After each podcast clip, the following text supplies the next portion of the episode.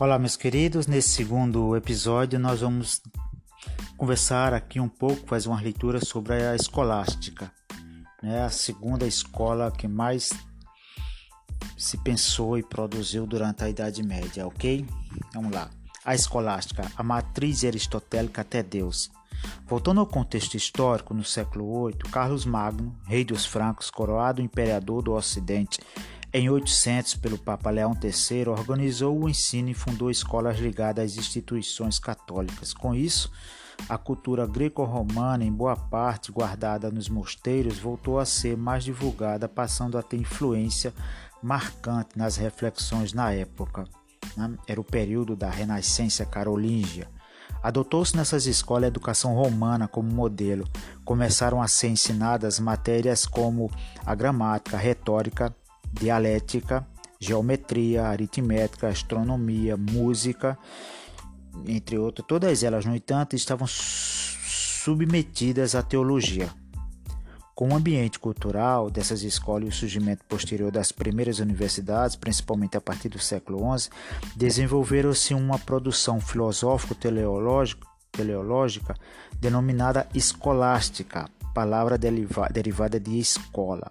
A escolástica não abandonou em um primeiro momento a filosofia platônica, especialmente o neoplatonismo, mas a partir do século XIII, o aristotelismo penetrou de forma profunda no pensamento escolástico, marcando definitivamente isso se deveu à descoberta de muitas obras de Aristóteles, desconhecida até então, e a tradução para o latim de algumas delas diretamente do grego, principalmente. Né?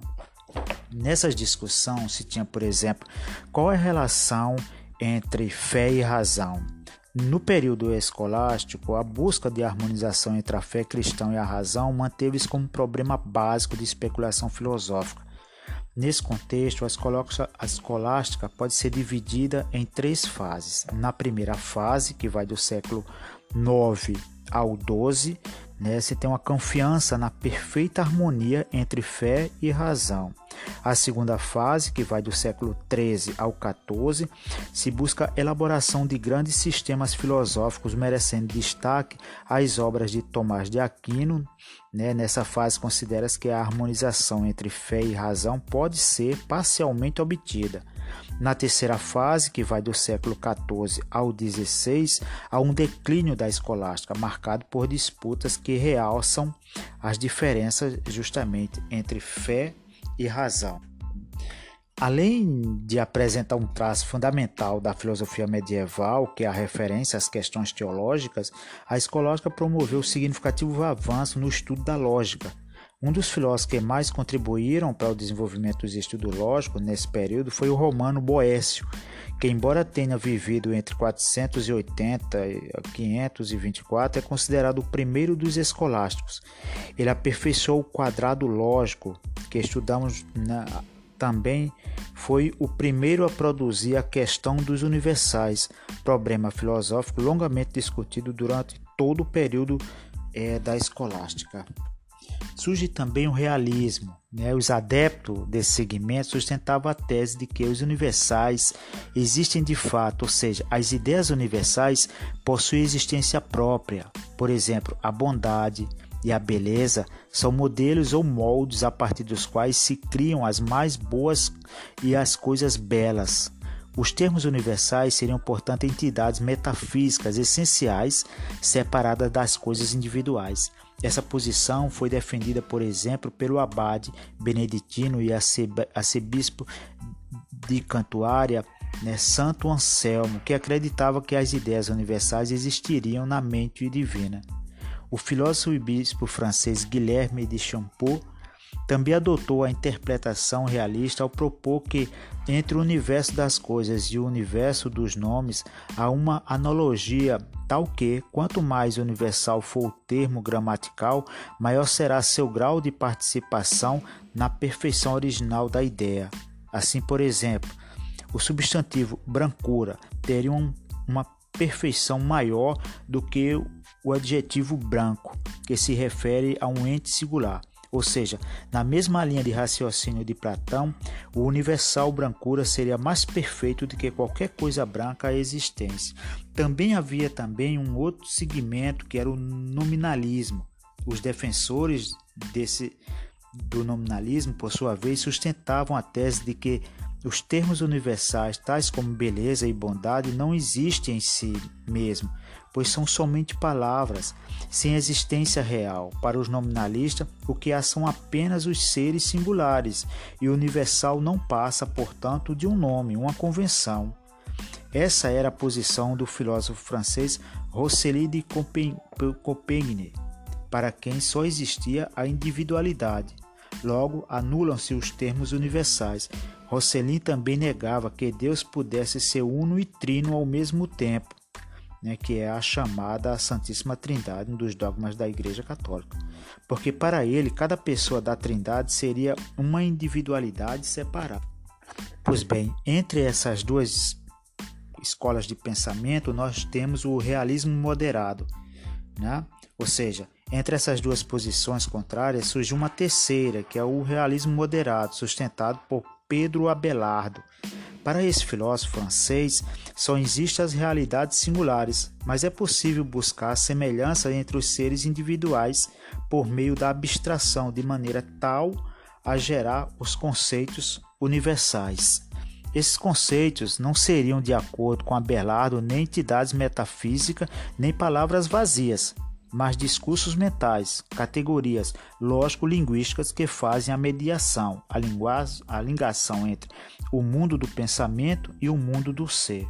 A importância da questão dos universais está não só no avanço que essa discussão possibilitou em relação à investigação sobre o conhecimento e seus vínculos com a realidade, mas também porque por meio dela alcançou-se um alto nível de desenvolvimento lógico-linguístico isso proporcionou o fortalecimento de uma razão autônoma em relação à teologia já por volta do século XII. Outro pensador que vai se destacar bastante nesse período é o Santo Tomás de Aquino. A filosofia de Tomás de Aquino, a qual chamou tomismo, também teve o objetivo claro de não contrariar a fé, empenhando-se a organizar um conjunto de argumentos para demonstrar e defender as revelações do cristianismo. Tomás de Aquino reviveu em grande parte o pensamento aristotélico, em busca de argumento que explicasse os principais aspectos da fé cristã. Assim, fez da filosofia de Aristóteles um instrumento a serviço da solução dos problemas teológicos que enfrentava, ao mesmo tempo em que transformou essa filosofia em uma síntese original.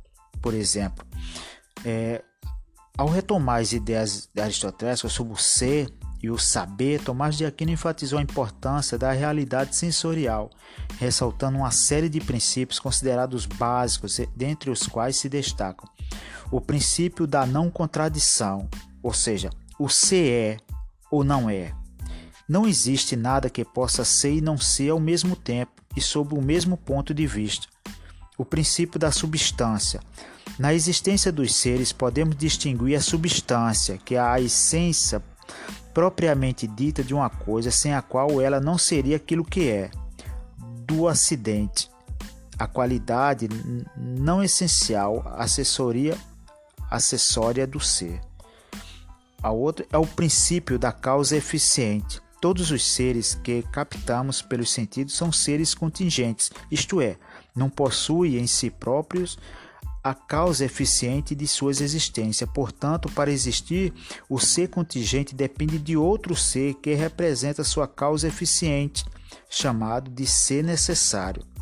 Outro princípio é o da finalidade. Todo ser contingente existe em função de uma finalidade, de uma razão de ser, enfim, todo ser contingente possui uma causa final.